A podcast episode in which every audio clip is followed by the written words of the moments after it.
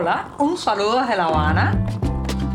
Les habla Joanny Sánchez, cubana, periodista, ciudadana, y les traigo este cafecito informativo recién colado y sin azúcar para despertar. Le doy la bienvenida a un nuevo mes pero sin embargo estoy despidiendo toda la semana informativa. Sí, hoy es viernes, un viernes soleado, ha ido subiendo la temperatura poco a poco aquí en la capital cubana y además es primero de marzo de 2024, así que estoy estrenando este mes junto a ustedes y junto a mi tradicional taza de café servido recién colado para darme el primer sorbito, el sorbito mañanero y amargo que comparto con ustedes. Así que voy con este buchito sin azúcar.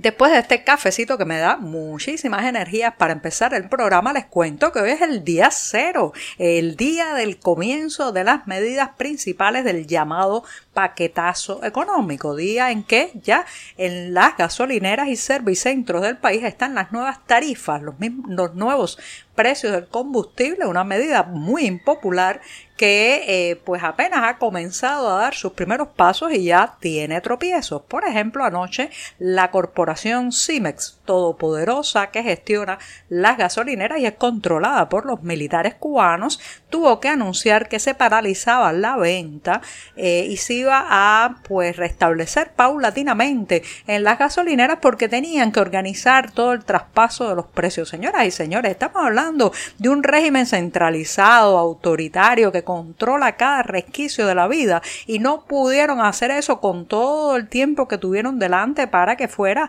un cambio casi automático, eh, sin contratiempos, sin cortar la venta de combustible. Ah, no, todo lo hacen mal, todo es chapucero, todo es improvisado. Da la impresión que están por primera vez en sus vidas gestionando desde la venta de combustible hasta la economía de un país. ¿Por qué tanta chapucería? No puede ser, no puede ser eh, que la realicen personas que van tanto tiempo sentados en sus sillas de ministros, de eh, directivos, de administradores de lugares. Bueno, amén de eso, lo que no hemos notado en un recorrido mañanero por varias gasolineras habaneras es falta de entusiasmo en los clientes. ¿Quién va a estar entusiasmado en comprar combustible ahora que el precio se ha multiplicado hasta por cinco veces en algunos casos? Bueno, hay poca, poco entusiasmo, la gente se acercaba más por curiosidad que por interés y otros habían estado guardando las semanas previas y los días previos todo el combustible que pudieran conseguir en el mercado informal, guardando bidones o envases repletos de gasolina en sus viviendas con el consiguiente peligro que eso entraña. Ya saben ustedes qué peligro tener esas cantidades de combustible en las casas, a pocos metros de donde se duerme, donde se cocina, donde se vive. Eso es absolutamente peligroso, pero mucha gente en este país lo hace porque se siente eh, ante el temor de que se pierda la gasolina, se pierda el diésel, como se pierde a cada rato. O sea, los nuevos precios, señoras y señores, no garantizan la estabilidad, no garantizan el suministro. Esto es cuando a usted le toque comprar después de días y posiblemente semanas en la fila y si no, bueno, pues entonces se tendrá que ir a una gasolinera en divisas. Ahí sí que parece que no va a faltar el combustible, ahí sí que parece que las colas no van a ser muy largas, ahí sí que parece que las cosas van a funcionar un poco mejor. Así que ya sabe, el día cero, el día del inicio de las nuevas tarifas del combustible han, han llegado en un contexto muy desfavorable, con larguísimos apagones, con interrupciones en la venta de pan, con dificultades eh, para eh, adquirir alimentos que cada vez se agravan más y con la subida creciente del valor de las divisas en el mercado informal. El euro ya está prácticamente en los 320 pesos por cada euro y el dólar, el dólar le sigue pocos pasos detrás. Así que estamos en este día, el primero de marzo, un marzo muy complicado, este que recién comienza. Cualquiera pensaría que al pagar los productos en divisas aquí en Cuba uno recibiría una mejor atención, que el hecho de dirigirse a un mercado o a una tienda en monedas libremente convertibles, las conocidas como MLC, bueno, pues vería que están no solamente más surtidas, sino mejor habilitadas, con mejores condiciones, con por ejemplo una mejor iluminación, los productos presentados de manera más profesional profesional en los estantes y sin embargo pues no es así. El maltrato, la desidia, la suciedad y la falta de calidad se extienden tanto en los comercios en pesos cubanos como en los comercios en divisas. Basta acercarse, por ejemplo, a las galerías paseo. Esto fue en su momento, señoras y señores, uno de los palacios del consumo en La Habana. Está situado a pocos metros del malecón y frente tiene el emblemático Hotel Coiba. Así que se trataba de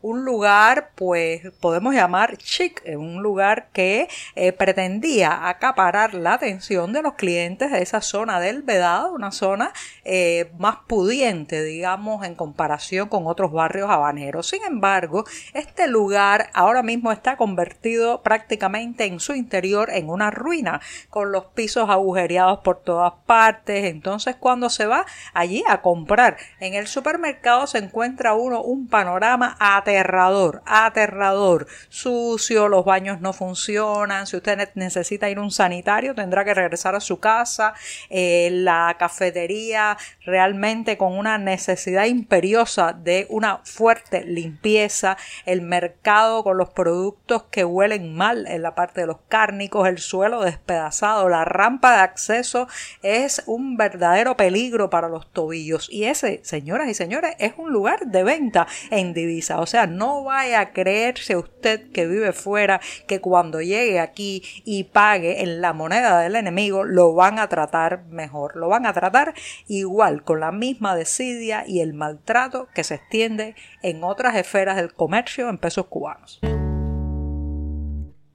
Hace unos días les comentaba en este programa que el régimen cubano por primera vez en su historia había tenido que aparcar la soberbia y pedir ayuda al Programa Mundial de Alimentos que gestionan Naciones Unidas. Allí ha tenido que tocar la puerta según información que filtró la agencia española F. Hasta el momento no se han dado detalles por parte del oficialismo sobre esta solicitud que era una solicitud para leche en polvo, un producto que iba a estar destinado a completar la ración que reciben por el mercado racionado los niños entre 0 y 7 años. Bueno, pues ha hecho mutis el gobierno cubano sobre este pedido, aunque reitero ya se ha dado a conocer. Sin embargo, esta semana pues se ha sabido que eh, la, las autoridades de la isla han tenido que comprar alrededor de 500 toneladas de leche en polvo a Estados Unidos para poder completar parte también de la cuota del mercado racionado destinada a los niños pequeños. Han adquirido leche en polvo también en Brasil, en otros países de la región, pero es muy significativo esta compra de 500 toneladas a Estados Unidos porque siempre eh, escuchamos pues las quejas del régimen cubano, de sus propagandistas que aseguran que no pueden comprar alimentos, que no pueden comprar medicamentos por cuestiones del embargo y sin embargo en este tipo de transacciones comerciales queda en evidencia que sí, que en cuanto a comida, en cuanto a medicinas, pues no hay restricciones. Ahora sí hay condiciones, hay que pagar de inmediato y en efectivo porque todo el mundo conoce el largo historial de impagos, de pésima paga que es el régimen de esta isla. Llegó el momento de la despedida, despedir no solamente el programa de este viernes, sino toda la semana informativa en este podcast y lo voy a hacer con literatura, con buena literatura, porque el próximo 8 de marzo en la noche en la ciudad de Miami, Estados Unidos, se estará presentando en la tertulia literaria La otra esquina de las palabras, la escritora cubana Ua de Aragón. Esto tendrá lugar en el Museo Americano de la Diáspora cubana, un sitio que siempre tiene lugar para los autores, los dramaturgos y también los pensadores de esta isla. Así que ya saben, el 8 de marzo, en la otra esquina de las palabras, podrán disfrutar de la compañía de la escritora cubana Uva de Aragón y el presentador será el también escritor Osvaldo Gallardo González. Les recuerdo que Uva de Aragón pues ha cultivado varios géneros literarios, también el periodismo, pero especialmente la poesía y el cuento. Incluso tiene una de teatro con todos y para el bien de todos que ha sido traducida a varios idiomas. Y con esto sí, digo adiós a toda la semana informativa y les deseo que tengan un sábado y un domingo tranquilos, en familia, que puedan disfrutar la compañía de las personas que aman. Así que hasta el próximo lunes y muchas gracias. Por hoy es todo. Te espero el lunes a la misma hora. Síguenos en 14medio.com. También estamos en Facebook, Twitter, Instagram y en tu WhatsApp.